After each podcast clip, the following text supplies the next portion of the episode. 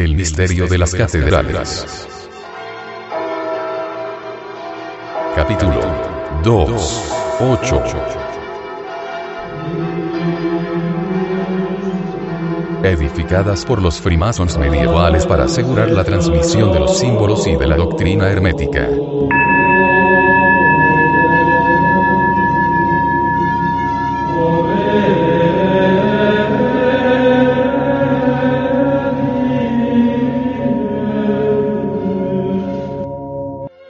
Nuestras grandes catedrales ejercieron, desde su aparición, considerable influencia sobre gran número de muestras más modestas de la arquitectura civil o religiosa.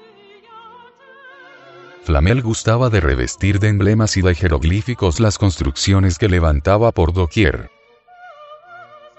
El abad Villain nos informa de que el pequeño pórtico de Saint-Jacques la que el adecto hizo ejecutar en 1389, estaba lleno de figuras.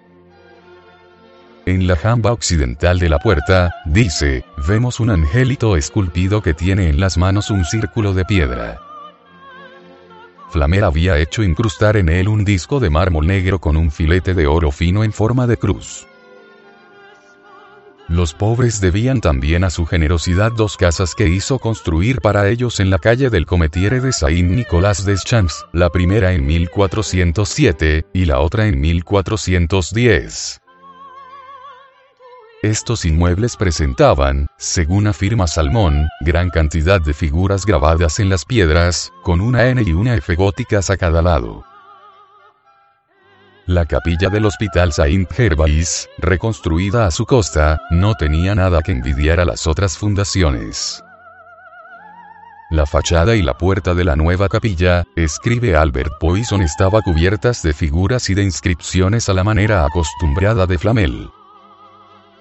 El pórtico de Sainte-Geneviève de Sardens, emplazado en la calle de la Tixeranderie, conservó su interesante simbolismo hasta mediados del siglo XVIII. En esta época, la iglesia fue convertida en vivienda, siendo destruidos los ornamentos de la fachada. Flamel levantó también dos arcadas conmemorativas en el Chamier des Innocents, una en 1389 y la segunda en 1407. Refiere Poisson que se veía en la primera, entre otras placas jeroglíficos, un escudo que el adecto parece haber imitado de otro atribuido a Santo Tomás de Aquino. El célebre ocultista añade que figura al final de la anomía química del Agneau. Véase a continuación la descripción que hace de él. El escudo está dividido en cuatro partes por una cruz. Esta lleva en el medio una corona de espinas que encierra en su centro un corazón sangrante del que surge una caña. En uno de los cuarteles, vemos la inscripción nieve en caracteres hebraicos, en medio de una profusión de rayos luminosos, debajo de una negra nube. En el segundo cuartel, una corona, en el tercero, la tierra está cargada de copiosas mieses, y el cuarto aparece ocupado por globos de fuego. Esta relación, de acuerdo con el grabado del Agneau, nos permite sacar la conclusión de que éste hizo copiar su imagen de la arcada del osario.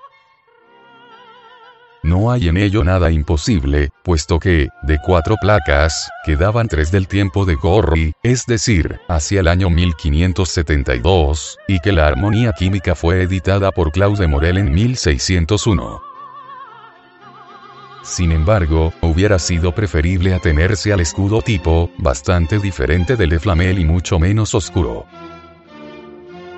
Existía aún en la época de la Revolución, en una vidriera de la capilla de Saint Thomas d'Aquin, del convento de los dominicos. La iglesia de los dominicos, que moraban y se habían establecido allí alrededor del año 1217, debió su fundación a Luis IX. Estaba emplazada en la calle de Saint-Jacques colocada bajo la advocación de San Jaime el Mayor. Las Curiosidades de París, editadas en 1716 por Saugrain, denominado el Viejo, añaden que, al lado de aquella iglesia, se hallaban las escuelas del doctor Angélico. El escudo, llamado de Santo Tomás de Aquino, fue dibujado y pintado con gran precisión en 1787 y, según consta en el propio vitral, por un hermetista apellidado Chaudet. Gracias a este dibujo, podemos describirlo. El escudo francés, acuartelado, tiene como remate un segmento redondeado que lo domina. En esta pieza complementaria, vemos un matraz de oro boca abajo, rodeado de una corona de espinas de sinople sobre campo de sable. La cruz tiene tres esferas de azur en la punta y en los brazos diestro y siniestro, con un corazón de gules con ramo de sinople en el centro. Unas lágrimas de plata caen del matraz sobre este corazón, y se reúnen y fijan en él.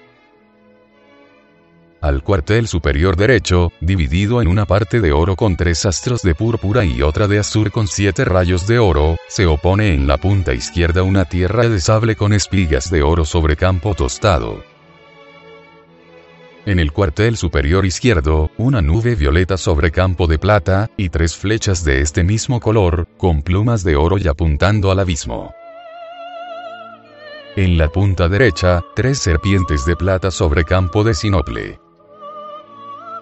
Este bello emblema es tanto más importante para nosotros cuanto que revela los secretos relativos a la extracción del mercurio y a su conjunción con el azufre, puntos oscuros de la práctica, sobre los cuales han preferido todos los autores guardar un silencio religioso.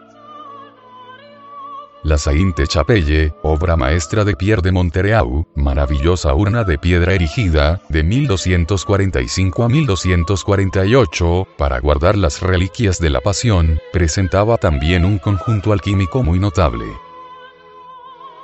En la actualidad, si bien lamentamos vivamente la reparación del pórtico primitivo, en el que los parisienses de 1830 podrían admirar, con Víctor Hugo, dos ángeles, uno de los cuales tiene la mano en un vaso, y el otro en una nube, nos cabe aún la satisfacción de poseer intactas las vidrieras sur del espléndido edificio. Sería difícil encontrar en otra parte una colección más importante que la de la Sainte-Chapelle sobre las fórmulas del esoterismo alquímico.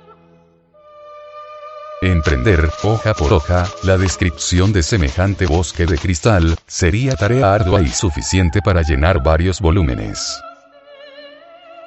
Nos limitaremos, pues, a ofrecer una muestra extraída del quinto vano, primer crucero, y que se refiere a la degollación de los santos inocentes, cuya significación dejamos explicada más arriba.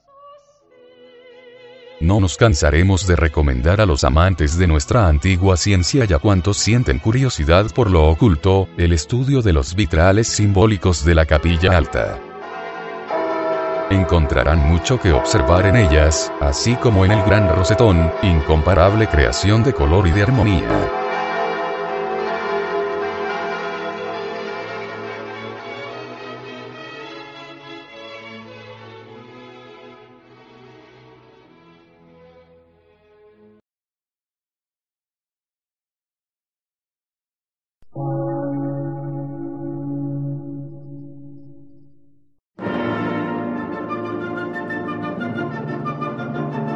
Emisora, gnóstica, transmundial. Por una nueva civilización y una nueva cultura, sobre la faz de la Tierra.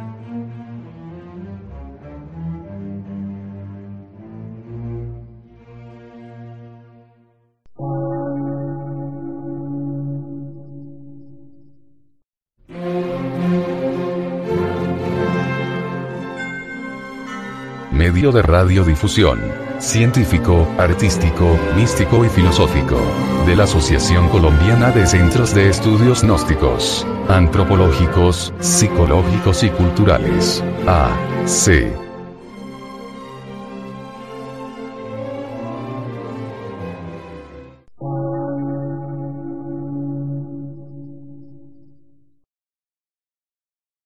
Lectura en movimiento. Difusión sin fronteras.